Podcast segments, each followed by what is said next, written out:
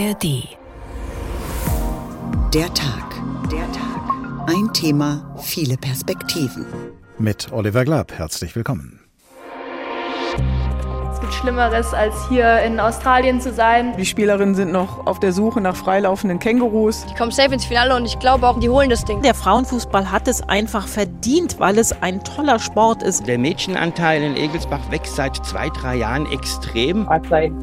Ich habe die ersten zehn Jahre nur in Jungsteams gespielt. Es gab keine Mädchenteams. Es gibt die Horrorgeschichten von Mädchenteams, die noch nicht mal Bälle haben und Spielfelder und ähnliches. Dreierkette haben wir äh, auch trainiert. Also es wird ein sehr schweres Turnier. Also mein Wunsch wäre tatsächlich Halbfinale. Frauen spielen den besseren Fußball, das sagt die ehemalige Nationalspielerin Nia Künzer in ihrem gleichnamigen Buch. Bei der Weltmeisterschaft in Neuseeland und Australien haben sie jetzt Gelegenheit, das zu beweisen. Und wenn es ihnen gelingt, wäre das schon mal ein Lichtblick für den deutschen Fußball. Denn was die deutsche Nationalmannschaft, also das Team der Männer, zuletzt auf dem Rasen geboten hat, das war ja nicht gerade meisterhaft. Die Frauen hingegen haben es vor einem Jahr bei der Fußball-Europameisterschaft ins Finale geschafft und viele sagen, dass sie nicht nur durch ihre Tore punkten und durch ihre Art zu spielen, sondern gerade auch durch ihre Fairness und ihre Nahbarkeit. Die Sympathie für den Frauenfußball wächst und vielleicht kann die WM, die jetzt begonnen hat, seinem Aufschwung zusätzliche Kraft verleihen. Gegen Klischees und Vorurteile, gegen Ungleichbehandlung, gegen Desinteresse und gegen das Mauern von Funktionären. Aber dazu bedarf es abseits des Spielfeldes noch diverser Pässe und Konter. Es bedarf noch so mancher Vorlagen und Einwürfe. Und es muss noch so einiges verwandelt werden in vielen Fußballländern auf der Welt, auch bei uns in Deutschland, damit sich der Frauenfußball besser aufstellen kann auf dem Spielfeld und an der Seitenlinie. Frauen am Ball, die Fußballwelt wird weiblicher, so heißt diesmal der Tag, ein Thema viele Perspektiven, sowohl die Sendung als auch der Podcast in der ARD Audiothek.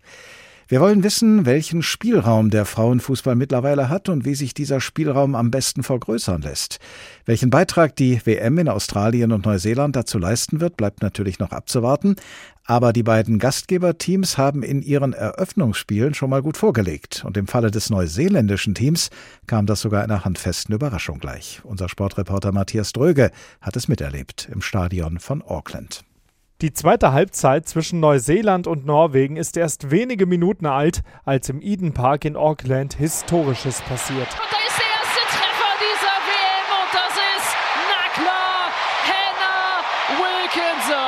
Hannah Wilkinson, die vor zwei Jahren noch in der Bundesliga beim MSV Duisburg gespielt hatte, schießt das 1 zu 0. Und Neuseeland damit zum ersten Sieg bei einer WM überhaupt. Das war so planvoll, was sie gespielt haben. Es war so aufopferungsvoll, also wie die auch gefeitet haben und was es ihnen bedeutet hat. Und dann heulen die nach ja. dem ersten Spiel. Also ja. das lässt uns nicht kalt. Das war echt heftig. Für Sportschau-Experte Thomas Bräuch, der jahrelang in Australien gespielt hatte, ein verdienter Erfolg für die Football Ferns. Die favorisierten Norwegerinnen rund um Champions League-Siegerin Caroline Hansen zeigen ein schwaches Spiel, treffen lediglich einmal die Latte. Und vielleicht noch was über Harvey Latte. Boah. Okay. Annäherung. Mehr aber auch nicht. Gleich im ersten WM-Spiel erleben die Fans noch eine Premiere. Die Schiedsrichterin erklärt ihre Elfmeter-Entscheidung nach Videocheck den Fans im Stadion. Auch wenn Neuseeland verschießt, der erste Sieg des Turniers ist sicher. Vor dem Auftakt hielt sich die WM-Euphorie vor allem in Neuseeland in Grenzen. Das Stadion in Auckland ist nur fast ausverkauft. Aber diejenigen, die ein Ticket haben, haben auch große Lust. Oh, I'm having a great. I'm looking forward to it. The biggest women's sporting event here in New Zealand. Looking forward to it. Oh yeah, it's amazing. Just having all these like amazing teams and players um, being in our home country. Super excited! New Zealand! Vor dem Eröffnungsspiel sehen Sie kulturelle Tänze neuseeländischer Maori und australischer Indigenen. Als sich die Nasen am Mittelkreis berühren und die beiden WM-Gastgeber sozusagen vereint sind, ist die WM Down Under eröffnet. Mit einem historischen Ergebnis zum Auftakt zu dem sich dann auch noch ein weiterer Gastgebersieg gesellte, nämlich der Sieg des australischen Teams gegen Irland. Und da kann man dann wirklich gespannt sein, für welche Überraschung diese Frauenfußball-WM in Australien und Neuseeland noch so alles gut sein wird. Schlimm nur, dass es gleich zu Beginn der Eröffnungsspiele Anlass für eine Schweigeminute gab, weil im neuseeländischen Auckland wenige Stunden vor Anpfiff ein Mann zwei Menschen erschossen und mehrere andere verletzt hatte. Inzwischen ist dieser erste WM-Tag, der Tag, an dem das neuseeländische Frauenteam Geschichte geschrieben hat, bereits Selbstgeschichte, denn die Spielorte am anderen Ende der Welt sind uns ja, Stichwort Zeitverschiebung, so um die acht Stunden voraus. Deshalb habe ich das folgende Gespräch mit unserer Sportreporterin Martina Knief auch schon vor einigen Stunden geführt, lange bevor in Australien und Neuseeland die Nacht hereinbrach. Und ich habe mit ihr zuerst über die Erwartungen aus deutscher Sicht gesprochen. 20 Jahre nach dem deutschen WM-Titel von 2003, zwölf Jahre nach der Heim-WM in Deutschland 2011, ein Jahr nach der Endspielteilnahme bei der Europameisterschaft. Wie ist die Stimmung im deutschen Nationalteam der Frauen? Die Stimmung ist super, die ist richtig gut, aber das hat nichts mit vergangenen Erfolgen zu tun. Sie tun hier alles, um sich nicht immer an die EM vom vergangenen Jahr zu erinnern. Das fällt aber schwer, weil wir auch immer mal nachfragen, wie es denn so war dort und wie das diesmal ist. Aber äh, die Stimmung ist toll. Die Mannschaft ist jetzt rund eine Woche hier in Australien. Das ist auch gut so. Man hat doch sehr mit der langen Anreise zu kämpfen und mit dem Verarbeiten des Klimas. Hier ist ja Winter und auch mit dem Zeitunterschied. Sie haben schon ein bisschen Sightseeing gemacht. Sie waren Wale gucken. Sie waren in Sydney. Wir sind hier etwa mit dem deutschen Quartier auch und mit unserem Quartier 90 Kilometer nördlich von Sydney untergebracht. Das alles hebt die Stimmung. Das alles hebt den Teamgeist. Und äh, ja, dann freut man sich jetzt einfach, dass die WM losgegangen gegangen ist und dass man selber am Montag Teil dieser WM sein darf mit dem Eröffnungsspiel. Du beobachtest ja den Frauenfußball schon seit langer Zeit, die Höhepunkte und die Rückschläge. Welche Entwicklung hat der Frauenfußball in den letzten Jahren genommen? Wie hat sich sein Image und das Interesse von Fans und Sponsoren am Frauenfußball verändert? Oliver, du hast ja die WM 2011 angesprochen. Da erwarteten alle, jetzt wird es ein Boom, jetzt geht es aufwärts mit dem Frauenfußball. Äh, es zuckte mal kurz und dann hat, wenn man es von heute betrachtet, der Frauenfußball eher noch einen Schritt zurück gemacht, als dass er einen kleinen nach vorne getan hätte. Aber diese Europameisterschaft im vergangenen Jahr, dieses Finale im Wembley-Stadion, was sehr knapp und unglücklich nach Verlängerung gegen England verloren wurde, diese Art und Weise, wie sich die Mannschaft präsentiert hat, da ist ein Ruck durch Deutschland gegangen. Viele haben die diese Spiele geguckt und haben gedacht, ups, die spielen ja gar nicht mehr so schlecht, wie ich das in meiner Erinnerung hatte. Die können ja richtig Fußball spielen. Und das hat dem Frauenfußball gut getan. Zudem kommt, dass viele große Profivereine, auch Eintracht Frankfurt, den Frauenfußball für sich entdeckt haben und keine halben Sachen machen. Das kann ich besonders für die Eintracht sagen, sondern den Frauenfußball sehr unterstützen. Finanziell. Frauenfußball ist auch für die großen Clubs noch immer ein Zuschussgeschäft. Mit den Spielen, mit den großen Spielen in die großen Stadien zu gehen. Es sind Rekordzuschauerzahlen zu verzeichnen. Und das alles hat dem Frauenfußball sehr, sehr gut getan. Und in der Summe hat er jetzt endlich diesen Boom entwickelt, diesen Hype entwickelt, den der Frauenfußball schon sehr, sehr lange in Deutschland gesucht hat und andere Nationen einfach Deutschland äh, überholt haben. Hier seien nur mal Europameister England genannt. Du hast das Stichwort Finanzen genannt. Wie ist das denn mittlerweile mit den Gehaltsunterschieden? 2019 war der Unterschied äh, zwischen dem, was Männer im Fußball verdient haben und was Frauen im Fußball verdient haben, beziehungsweise was sie bekommen haben. Verdient haben sie ja weiter wahrscheinlich das Gleiche. Dieser Unterschied war viermal so groß wie die durchschnittliche Einkommenslücke zwischen Männern und Frauen in Deutschland. Hat sich da inzwischen etwas getan? Es hat sich etwas entwickelt in kleinen Schritten, aber man muss dazu sagen, dass im Männerfußball unendlich viel Geld im Umlauf ist. Man tut sich ja manchmal schwer, die ganzen Nuller hinter der ersten Zahl hinzuschreiben, wenn es um große Ablösesummen geht oder auch um Wahnsinnsgehälter das ist einfach eine Spirale, die hat sich in den vergangenen Jahren so fest und so hoch gedreht. Das schwebt ja über allem. Das ist auch manchmal fern, nein, das ist nicht manchmal, das ist sehr oft und häufig fern der Realität. Aber im Frauenfußball hat sich eine ganze Menge getan.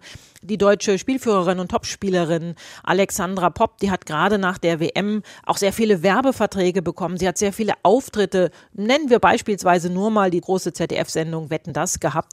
Und ähm, das macht natürlich ja viel Außenwirkung und das bringt aber auch eben viel Geld. Nur Vergleiche mit dem Männerfußball mögen die Frauen nicht und stellen sie auch nicht gerne an, weil gerade beim Thema Geld zieht man nicht nur den kürzeren, sondern sieht ewig schlecht aus. Darum geht es den Frauen auch gar nicht. Es geht den Frauen darum, dass sie entsprechend ihrer Leistung honoriert werden. Und das ist noch nicht bei allen so.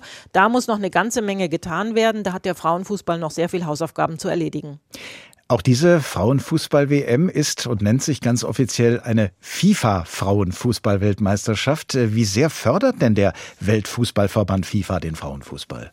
Na, sagen wir es mal so, der Präsident Gianni Infantino hat den Frauenfußball auf einmal für sich entdeckt und tönt dann ganz groß rum, wir schütten so viel Prämie aus wie noch nie, stimmt, aber das Geld muss er eben auch erstmal reinholen, weil bisher noch keiner bereit ist, das, was an Frauenfußballprämien erhöht wird, beispielsweise von den Prämien des Männerfußballs abzuziehen. So weit geht die Liebe dann ja doch nicht. Aber es schürt natürlich Aufmerksamkeit. Und das ist gut so, das braucht der Frauenfußball. Und er braucht es aber auch in der Breite. Er braucht es nicht nur in den USA, in England und in Deutschland oder Frankreich, sondern er braucht es in allen über 200 Mitgliedsländern der FIFA. Und da muss ganz, ganz viel Arbeit getan werden, die mit Geld zu tun hat, aber nicht mit Geld verdienen.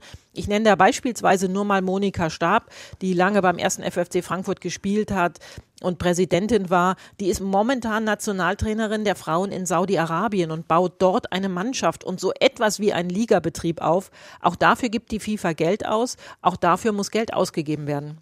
Du hast äh, vorhin gesagt, die Spielerinnen schätzen es nicht so sehr, wenn der Frauenfußball mit dem Männerfußball verglichen wird. Die ehemalige Nationalspielerin und heutige ARD-Frauenfußballexpertin Nia Künzer hat gerade in einem Interview gesagt, mein Wunsch ist, dass sich der Frauenfußball nicht in allen Bereichen am Männerfußball orientiert. Dann verliert der Frauenfußball an den Punkten, die ihn auszeichnen, sagt sie.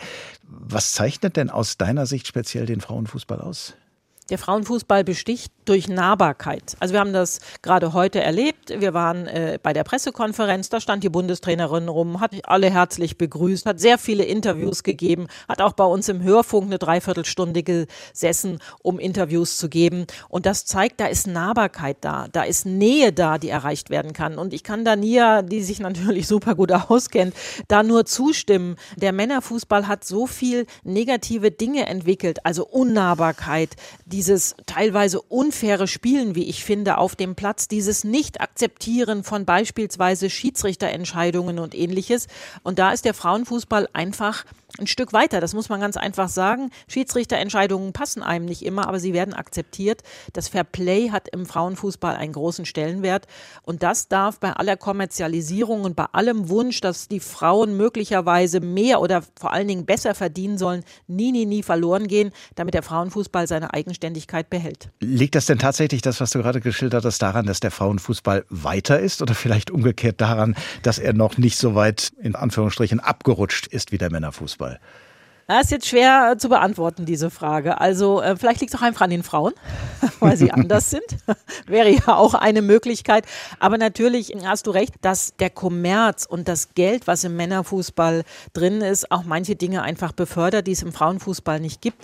Aber die Frauen tun einfach gut daran, auch so diese Leidenschaft, die sie nach außen stellen, dass sie Teil dieser Weltmeisterschaft sein dürfen. Hier guckt keine komisch, wenn sie 20 Stunden nach Australien fliegen muss. Die freuen sich alle, dass sie hier gut angekommen sind und hier spielen dürfen.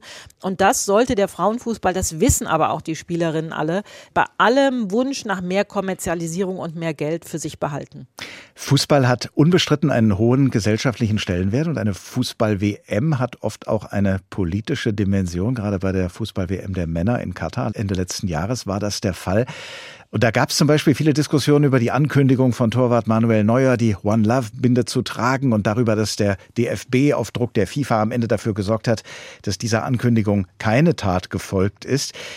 Die Frage, die ich jetzt stelle, ist zugegeben hypothetisch, aber weil wir gerade über Unterschiede zwischen Männer- und Frauenfußball sprechen, scheint sie mir trotzdem wichtig, diese Frage. Wie politisch ist das deutsche Frauennationalteam und wie würden seine Mitglieder in einer vergleichbaren Situation handeln? Das deutsche Frauennationalteam ist sehr politisch. Sie setzen sich ein, aber sie müssen nicht immer laut trampeln. Sie machen es einfach.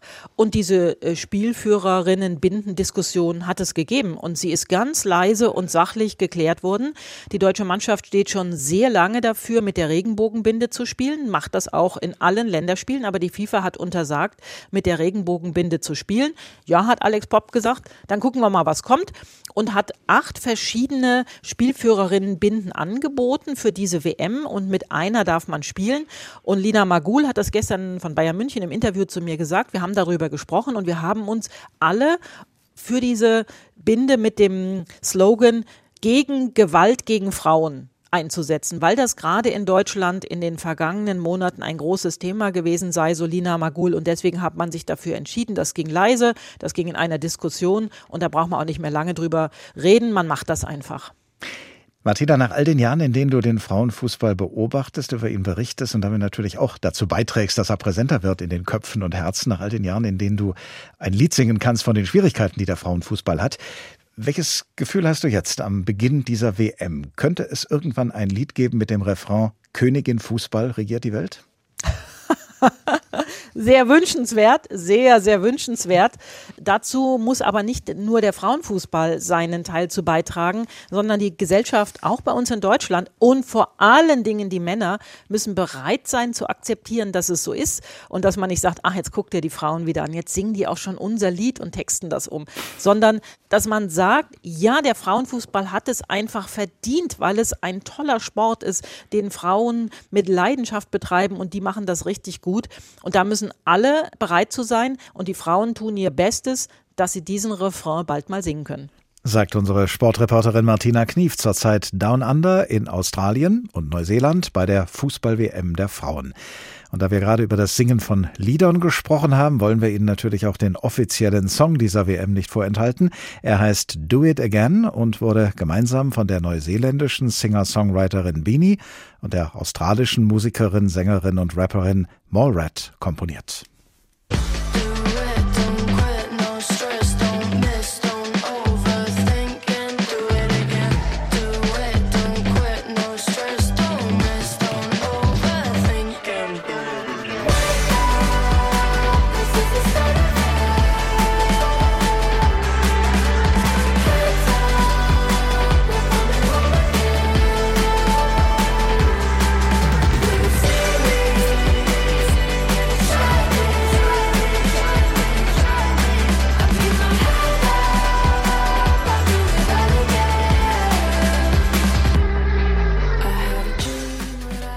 Do It Again, so heißt der offizielle Song der Fußball-Weltmeisterschaft der Frauen, die heute begonnen hat. Und der Tag, ein Thema viele Perspektiven, heißt aus diesem Anlass Frauen am Ball. Die Fußballwelt wird weiblicher.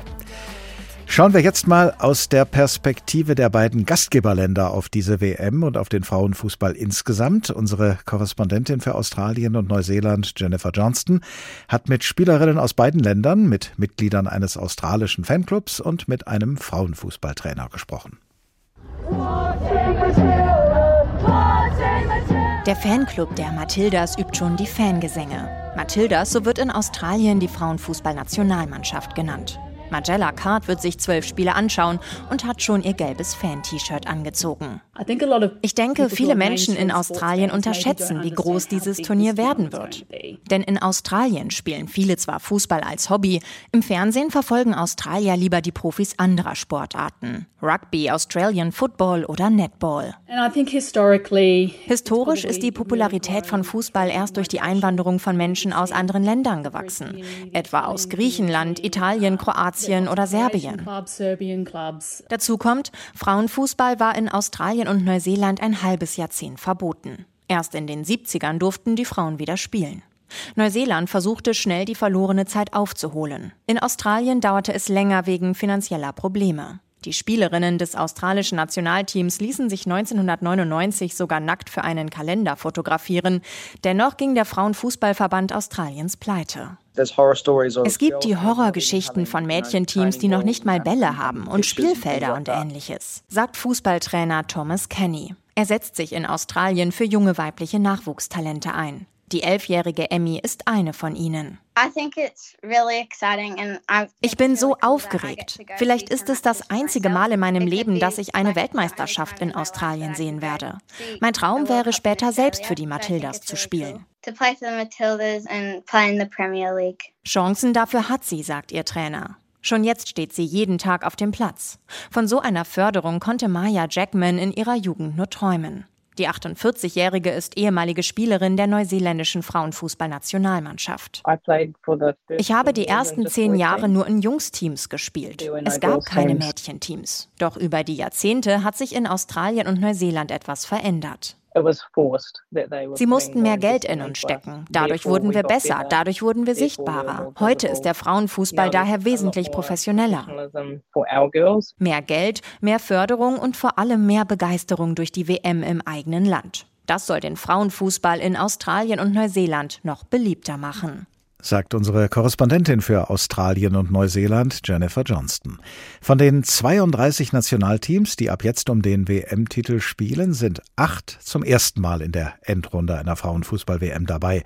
Zwei asiatische Teams, Vietnam und die Philippinen, zwei europäische, Irland und Portugal, zwei aus Lateinamerika, nämlich Haiti und Panama, und zwei aus Afrika, nämlich Sambia und Marokko. Und weil das Team aus Marokko der erste Gegner des deutschen Nationalteams sein wird am kommenden Montag, greifen wir uns aus dem Kreis der WM-Neulinge jetzt einfach mal Marokko heraus und lassen uns von Dunja Sadaki, unserer Korrespondentin in der marokkanischen Hauptstadt Rabat, vom Frauenfußball in Marokko erzählen. Hallo. Hallo.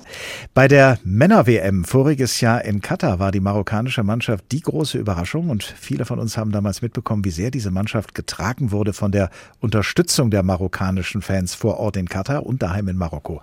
Bekommt das Frauenteam jetzt auch so viel Aufmerksamkeit? Ich würde sagen, sie bekommen mehr Aufmerksamkeit als früher, denn nicht nur die Männer haben ja im vergangenen Jahr ein Fußballmärchen geschafft, sondern eben auch die Frauennationalelf. In Marokko wurde letztes Jahr der Afrika Cup der Frauen ausgetragen und die Atlas Löwinnen, so heißen sie hier ja, haben es überraschend ins Finale geschafft. Dann zwar verloren, aber trotzdem die Herzen gewonnen. In den Stadien waren damals so viele Menschen wie noch nie bei einem afrikanischen Frauenfußballturnier. Aber ehrlich gesagt, wenn ich jetzt hier in der Hauptstadt Rabat nicht wüsste, dass die WM stattfindet, im Straßenbild könnte ich es nicht erkennen. Ich bin deswegen gespannt auf das erste Spiel der Marokkanerinnen. Bei der WM in Katar, aber eben auch beim Africa Cup der Frauen, äh, der hier stattfand, gab es natürlich super viel Fußballfieber vor Ort. Ähm, natürlich wird jetzt auch im Vorfeld über die Entwicklung des Frauenfußballs berichtet. Es kommen Spielerinnen zu Wort, aber im Verhältnis zu der WM in Katar ist das nicht vergleichbar. Aber es gibt eine Gruppe in Marokko, die tatsächlich darauf hinfiebert und mit dieser Gruppe haben wir auch gesprochen. Das sind junge Fußballerinnen in Marokko, wie zum Beispiel Huda Kati, 16 Jahre alt, Fußballspielerin. Und sie hat mir das gesagt. Klar, ich wurde von der marokkanischen Frauenfußballmannschaft inspiriert. Als ich die Spielen gesehen habe, wollte ich sofort ein Teil der Nationalmannschaft sein. Und ich arbeite jetzt hart im Training dafür, um mein Ziel auch zu erreichen. Meine Eltern rufen mich jetzt jedes Mal an, um mit mir die Spiele der Damenmannschaft anzuschauen. Und ich hoffe, dass sie das Halbfinale erreichen. Also vor allem junge Mädchen und Frauen hoffen auf einen Erfolg der Atlas-Löwinnen. Die arabische Welt, zu der ich Marokko jetzt einfach mal rechne, gehört zu den Regionen auf der Welt, in denen es der Frauenfußball in der Regel besonders schwer hat, in denen Fußballerinnen gesellschaftlich je nach Land geradezu eine Provokation sind. Ist das gar kein Problem in Marokko? Ich würde sagen, in Marokko ist das insgesamt überhaupt keine Provokation, wenn Mädchen und Frauen Fußball spielen. Ich selbst komme aus einer marokkanischen Familie. Mein Vater ist Marokkaner. Ich habe als Kind im Urlaub in Marokko immer Mädchen Fußball spielen sehen, am Strand, in den Straßen. Ich selbst habe Fußball in einem Verein in Deutschland gespielt, weil mein Vater mich dafür motiviert hat. Es gibt natürlich, das ist so eine konservative Teile der marokkanischen Gesellschaft, die sagen, hm, ab einem bestimmten Alter gehört sich das aber nicht für ein Mädchen Fußball zu spielen. Aber jetzt, wo wir die Profispielerinnen sehen, die mehr und mehr auch ansehen haben, die mehr Erfolg haben, haben mir auch Fußballtrainer im Land erzählt, dass auch Eltern eben aus konservativen Milieus der Gesellschaft auf Vereine zugehen und fragen, ha, gibt es vielleicht doch einen Platz für meine, äh, für meine Tochter, die spielt gerne Fußball. Also da äh, scheint Bewegung drin zu sein. Gibt es gleichwohl irgendwelche Widerstände, gegen die marokkanische Fußballerinnen und diejenigen, die hinter ihnen stehen, ankämpfen müssen? Ja, auf jeden Fall. Also Spielerinnen, mit denen ich gesprochen habe, berichten natürlich von dummen Sprüchen, sexistischen Vorurteilen. Ich habe mich dazu unterhalten mit äh, Vissal Rafik zum Beispiel, ihr genau diese Fragen gestellt. Äh, Vissal, sie ist Torwärtin für Raja Casablanca. Das ist einer der Top-Vereine hier in Marokko. Und sie hat mir auf die Frage das hier gesagt. Der Frauenfußball in Marokko war schon immer etwas marginalisiert. Die Spielerinnen haben oft den Satz, euer Platz ist die Küche hören müssen. Aber mit der Zeit hat sich die Denkweise der Menschen verändert und es gab eine Entwicklung des Frauenfußballs. Und wir konnten beobachten, dass die Öffentlichkeit die Frau, die Fußball spielt, ermutigt und unterstützt. Und zwar genauso wie die Männer. In der Vergangenheit gab es viele Hindernisse, sowohl in der Familie als auch in der Gesellschaft. Also auch sie sagt, es hat sich viel bewegt in Marokko, gerade natürlich durch den Fußballerfolg, nicht nur der Männer, sondern eben auch der Frauen im vergangenen Jahr. Und das gilt auch äh, sozusagen ganz vorne in der Karriere von Fußballerinnen. Ist es für Mädchen in Marokko äh, leicht, Fußball zu spielen, sei es auf der Straße, sei es im Verein?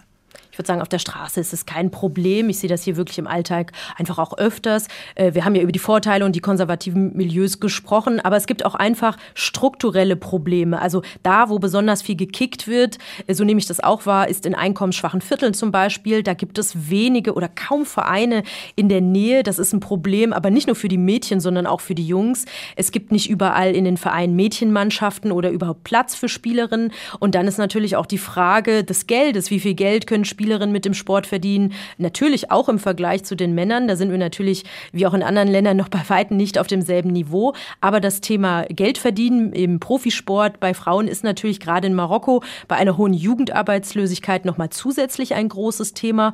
Und ähm, was natürlich, wo man viel Bewegung reinbringen könnte, nämlich das könnte vielleicht auch zögerliche Eltern eher ermutigen, ihre Tochter, die besonders viel Spaß und Talent auch hat, äh, an diesem Sport eben zu fördern. Ganz herzlichen Dank an Dunia Sadaki, unsere Korrespondentin in Marokko.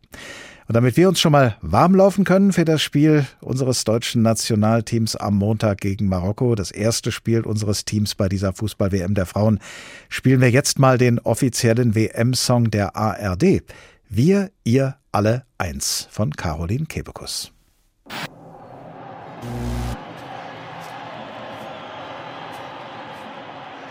In der Kneipe, in der Kurve, am Bahnhof und im Block, auf der Couch in der Kabine. Alle haben Bock auf'n Pott und auf'n Platz,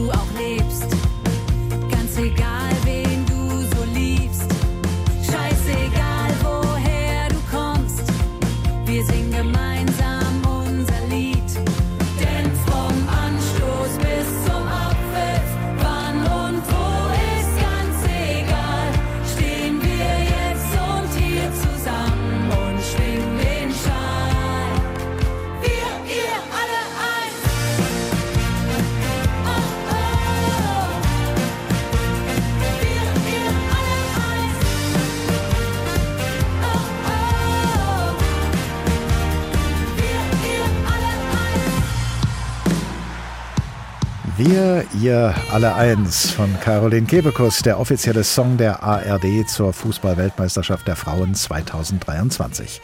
Frauen am Ball, die Fußballwelt wird weiblicher. Hier ist der Tag, ein Thema, viele Perspektiven. Die Frauenfußball-WM in Australien und Neuseeland soll nicht nur eine Bühne für den Frauenfußball sein, sondern auch eine Bühne für die indigenen Völker der beiden Länder. Denn auch die sind im Fußball immer noch unterrepräsentiert, berichtet unsere Korrespondentin Sandra Razzo.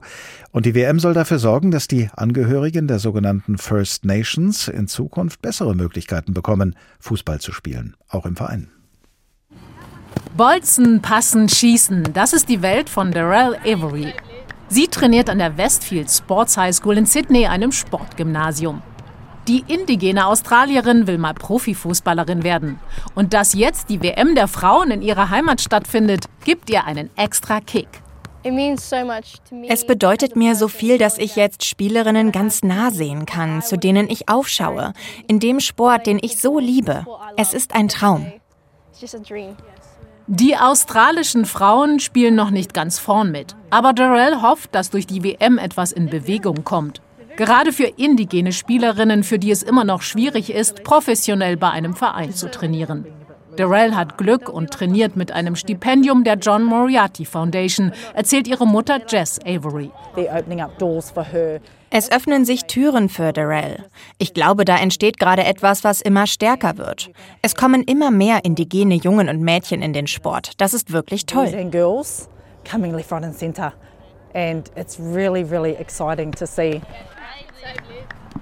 Die FIFA wirbt mit dem indigenen Erbe der Gastgeberländer Australien und Neuseeland. Die Austragungsorte der Stadien werden zweisprachig präsentiert. Doch noch sind die sogenannten First Nations unterrepräsentiert. In Australien gelten 4% der Bevölkerung als indigen, doch nur 0,6% spielen Fußball im Verein. Ein Vorbild in der australischen Nationalmannschaft Lydia Williams, die Torhüterin. Sie ist im australischen Outback aufgewachsen als Kind eines Aboriginal-Vaters. Sie sieht den Fußball als Aufstiegschance aus der Armut vieler indigener Familien. Ich glaube, Fußball hat für viele Indigene den X-Faktor. Wir haben ein spezielles Talent für Sport. Und Fußball in der Wüste oder im Busch zu spielen, ist einfach ein unglaubliches Erlebnis. Es wäre wichtig, noch mehr Ressourcen dort zu investieren, damit die Spieler dort sich weiterentwickeln und auch an anderen Orten spielen können. Noch geht Darrell zur Schule, aber auch die 15-Jährige hofft, irgendwann in Europa, zum Beispiel in Frankreich oder England, spielen zu können. Mein Ziel ist es, mich hier zu verbessern und dann nach Übersee zu wechseln. Dort kann ich so viel lernen. Die spielen dort einen anderen Fußball als wir hier. Aber erstmal wird sie jetzt ganz viel vor dem Fernseher sitzen und der australischen Mannschaft die Daumen drücken. Und das hat ja offenbar schon am ersten Tag der WM geholfen, denn das australische Frauenteam hat sein Eröffnungsspiel gegen das Team aus Irland, wie gesagt, mit 1 zu 0 gewonnen. Um den Frauenfußball insgesamt voranzubringen, auch abseits der aktuellen Fußball-WM, wird Daumendrücken allein allerdings nicht ausreichen.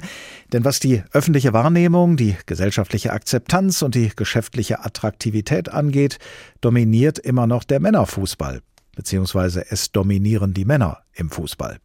Und um das zu ändern, gibt es seit zwei Jahren eine Initiative, die sich unter anderem für Geschlechtergerechtigkeit und Diversität im Fußball einsetzt.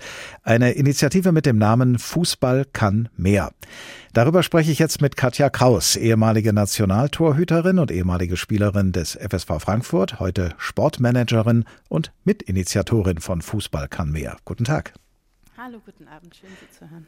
Fußball kann mehr. Im Namen dieser Initiative steckt ja zweierlei. Zum einen das Potenzial, das der Fußball Ihrer Ansicht nach hat und zum anderen die Ansicht, dass der Fußball dieses Potenzial bislang nicht voll ausschöpft. Nehmen wir uns mal zunächst die erste Hälfte vor. Was kann Fußball denn Ihrer Ansicht nach außer Tore schießen? Mehr Fußball, ich glaube, darüber müssen wir nicht diskutieren, insbesondere jetzt gerade während dieser Weltmeisterschaft. Also ich bin ähm, ein Mensch, der als Kind schon die Restlebenszeit in verbleibenden Europameisterschaften und Weltmeisterschaftsturnieren berechnet hat. Also für mich ist das gerade ähm, eine glückliche Zeit. Ich freue mich darauf und ähm, und diese Kraft, die der Fußball auf so vielerlei Weise hat, diese gesellschaftliche Rolle, die er eigentlich einnehmen könnte, die hat er aus meiner Sicht in den letzten Jahren nicht ausreichend wahrgenommen und Gesellschaft Auch nicht mehr auf die Weise repräsentiert, wie er das könnte. Und ähm, das ist eine Unterlassung aus meiner Sicht und, und ich glaube dringend, dass es notwendig ist. Ich glaube, dass ähm, auf dem Fußballplatz Werte vermittelt werden, die ansonsten in unserer Gesellschaft nicht mehr viele Orte findet. Und dementsprechend ist unser Ziel, ähm, die wurde, Initiative wurde gegründet von neun Frauen, die allesamt exponierte Karrieren im Fußball haben. Bibiana Steinhaus, Claudia Neumann, Almut Schuld. Unser Ziel ist die Zukunftsfähigkeit des Fußballs. Wie gesagt, die Initiative Fußball kann mehr setzt sich unter anderem für Geschlechtergerechtigkeit und Diversität im Fußball ein. Das bedeutet aber nicht nur, haben Sie mir gesagt, dass Sie dem Frauenfußball mehr Gewicht verleihen wollen, sondern Sie setzen beim Männerfußball an. Auf jeden Fall ist die große Kraft des Fußballs und die Veränderungsnotwendigkeit im Männerfußball gegeben. Es braucht neue, andere Entscheidungsträgerinnen, die Gesellschaft wieder auf eine, auf eine neue Weise repräsentieren. Also der Fußball ist in einer Glaubwürdigkeitskrise in den letzten Jahren, ähm, weil die Menschen sich dort nicht mehr wiederfinden mit all ihren Themen. Und wir haben drei Prozent Frauen in Führungspositionen im Männerfußball. Wir haben null internationale Karrieren im Männerfußball, was ja ein internationales Geschäft ist.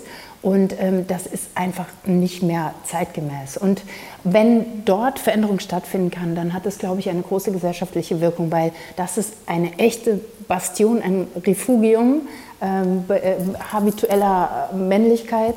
Wenn dort Veränderung möglich ist, dann glaube ich, geht es überall. Und deshalb ist diese Signalwirkung so wichtig. Und Sie meinen, wenn mehr Frauen im DFB, in der UEFA, in der FIFA das Sagen hätten, würde das auch dem Frauenfußball, um den geht es bei uns ja heute Abend, würde das da auch dem Frauenfußball zugutekommen? Definitiv auch in den Clubs natürlich, denn dauerhaft wird sich die Qualität des Frauenfußballs natürlich auch in dem Ligabetrieb, im Alltagsbetrieb zeigen. Es geht ja nicht nur darum, dass die Highlight-Events wie diese Weltmeisterschaft jetzt große Aufmerksamkeit bekommen, sondern dass sich dieser Aufschwung des Frauenfußballs auch im Alltag ähm, deutlich weiterentwickelt. Nun könnte man aber auch sagen, solange DFB und FIFA noch derart männerdominiert sind wie jetzt, äh, wäre dem Frauenfußball vielleicht besser damit gedient, wenn es eine eigene FIFA und einen eigenen DFB für den Frauenfußball gäbe.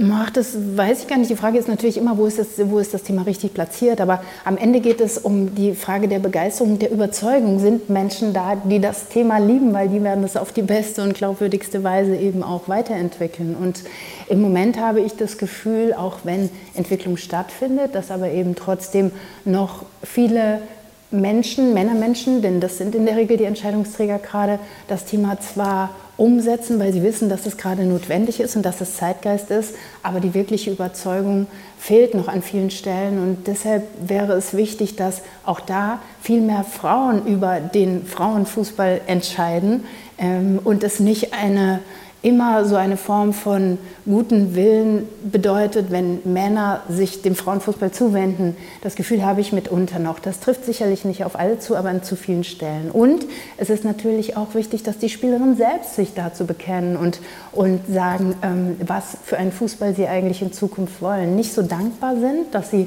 mitmachen dürfen, sondern für sich klar Position beziehen ähm, und Forderungen stellen. Ihre Initiative, die genau das erreichen will, die Initiative Fußball kann mehr, gibt es jetzt seit zwei Jahren. Was haben Sie in diesen zwei Jahren erreicht?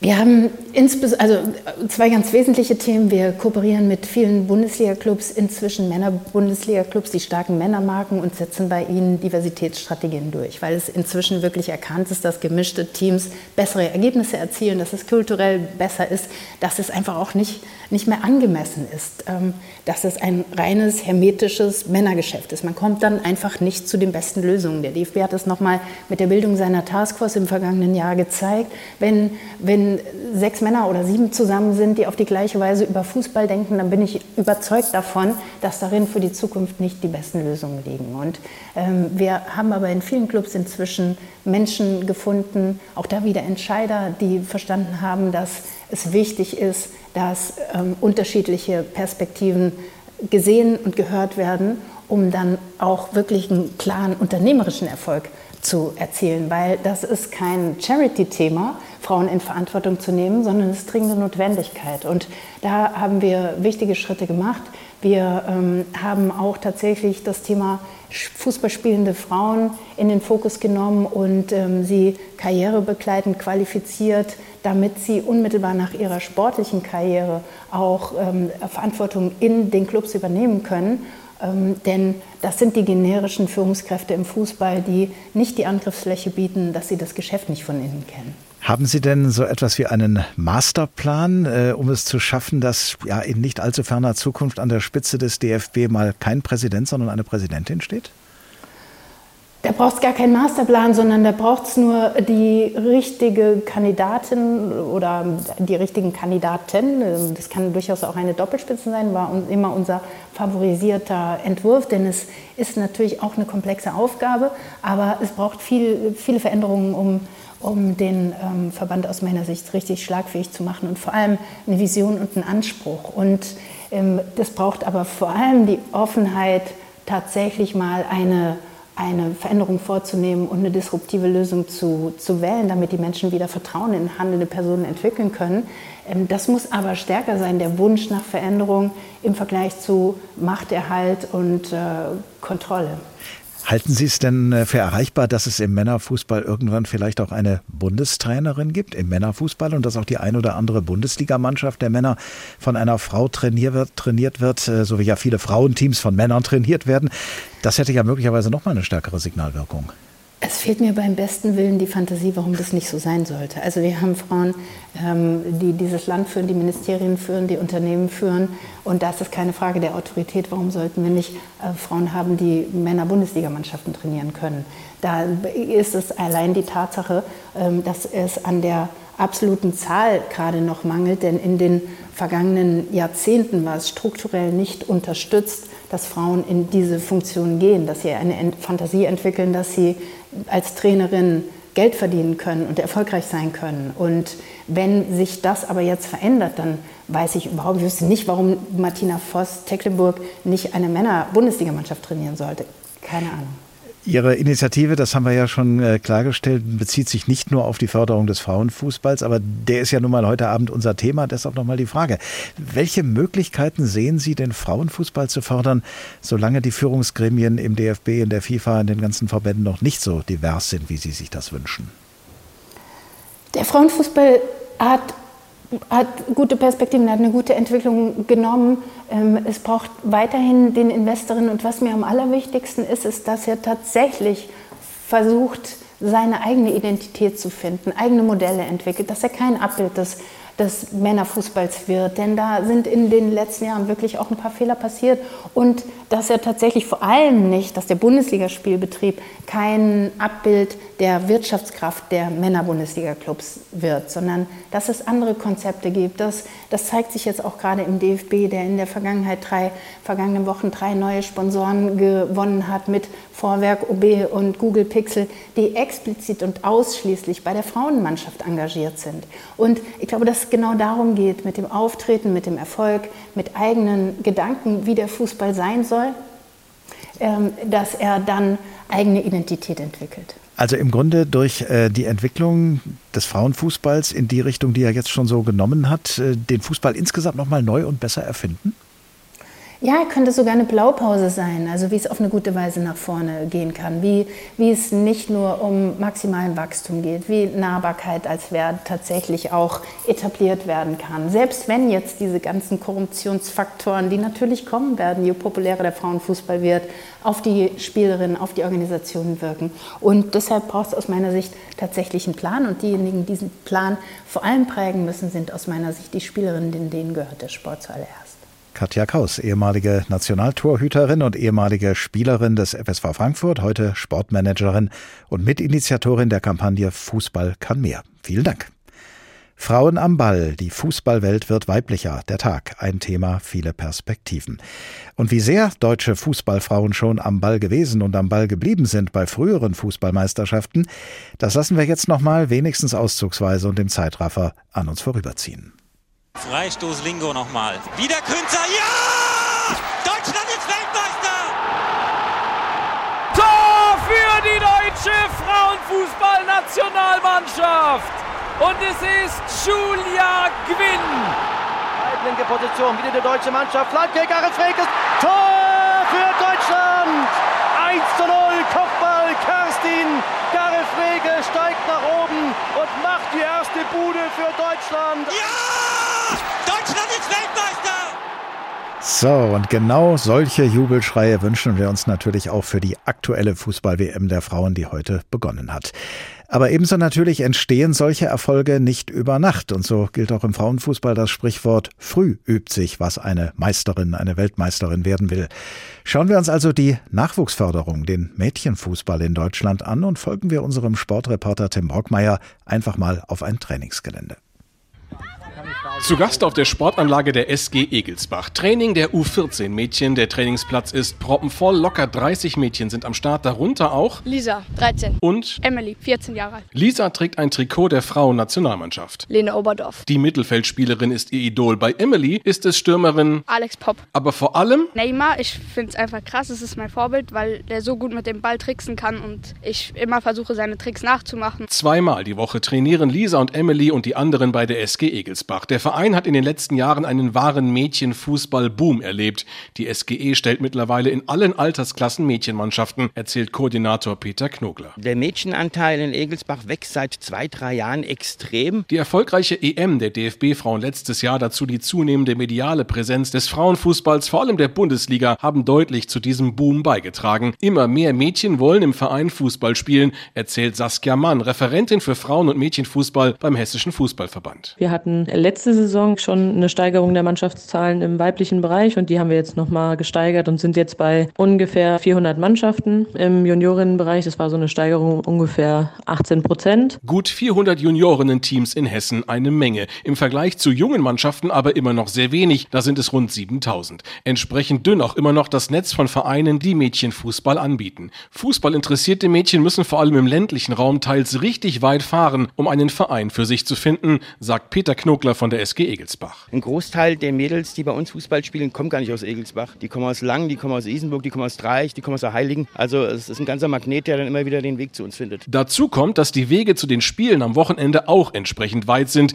Gibt es eben, anders als bei den Jungs, im Verein des Nachbarorts nicht immer auch eine Mädchenmannschaft. Wir reisen dann, ich sag mal, von Darmstadt bis nach Nordhessen, in den Hanauer Raum, in den Wiesbadener Raum, Main-Taunus-Kreis. Das stemmen dann halt die Trainer mit den Autos und die Eltern. Damit sich das mit den weiten Wegen ändert, es künftig noch mehr Mädchenmannschaften gibt, hat der Hessische Fußballverband HFV diverse Programme aufgelegt. Eines davon ist mehr Mädchen auf den Rasen. Hier stellt, erklärt Referentin Saskia Mann, der HFV interessierten Vereinen Clubberater zur Seite, die beim Aufbau von Mädchen- und Frauenmannschaften unterstützen sollen. Da gibt es Vereine, die schon teilweise Mädchen in jungen Mannschaften haben, die vielleicht dann einfach auch an die Schule gehen müssen, da eine AG anbieten oder zumindest ein Schnuppertraining, dass da eben die, die Hürde so ein bisschen genommen wird. Schwellen abbauen und Sichtbarkeit des Mädchenfußballs weiter erhöhen, das ist das Ziel. Denn trotz Boom, Probleme gibt's noch eine Menge. Allen voran die immer noch zu geringe Akzeptanz von Mädchen- und Frauenfußball. Die Gewinnung von Trainern und ehrenamtlichen Helfern nochmal ein Problem. Also das ist im männlichen Bereich schon ein Problem und im weiblichen Bereich dann eben nochmal ein größeres Problem, weil viele das eben auch noch nicht als so attraktiv ansehen, eine Mädchen- oder eine Frauenmannschaft zu trainieren. Bei Verteilung von Trainingszeiten erleben viele Mädchen- und Frauenmannschaften in ihren Vereinen immer noch Nachteile,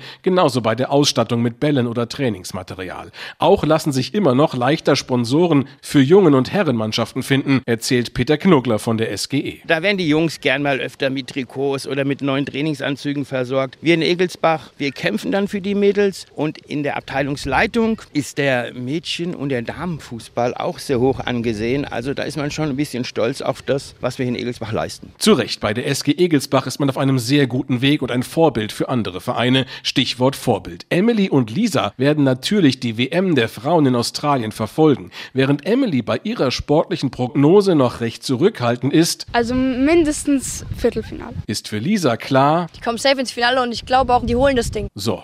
Und dann geht's für beide wieder zurück zum Training der U14. Spaß haben mit den anderen rund 30 Mädchen auf der Anlage der SG Egelsbach.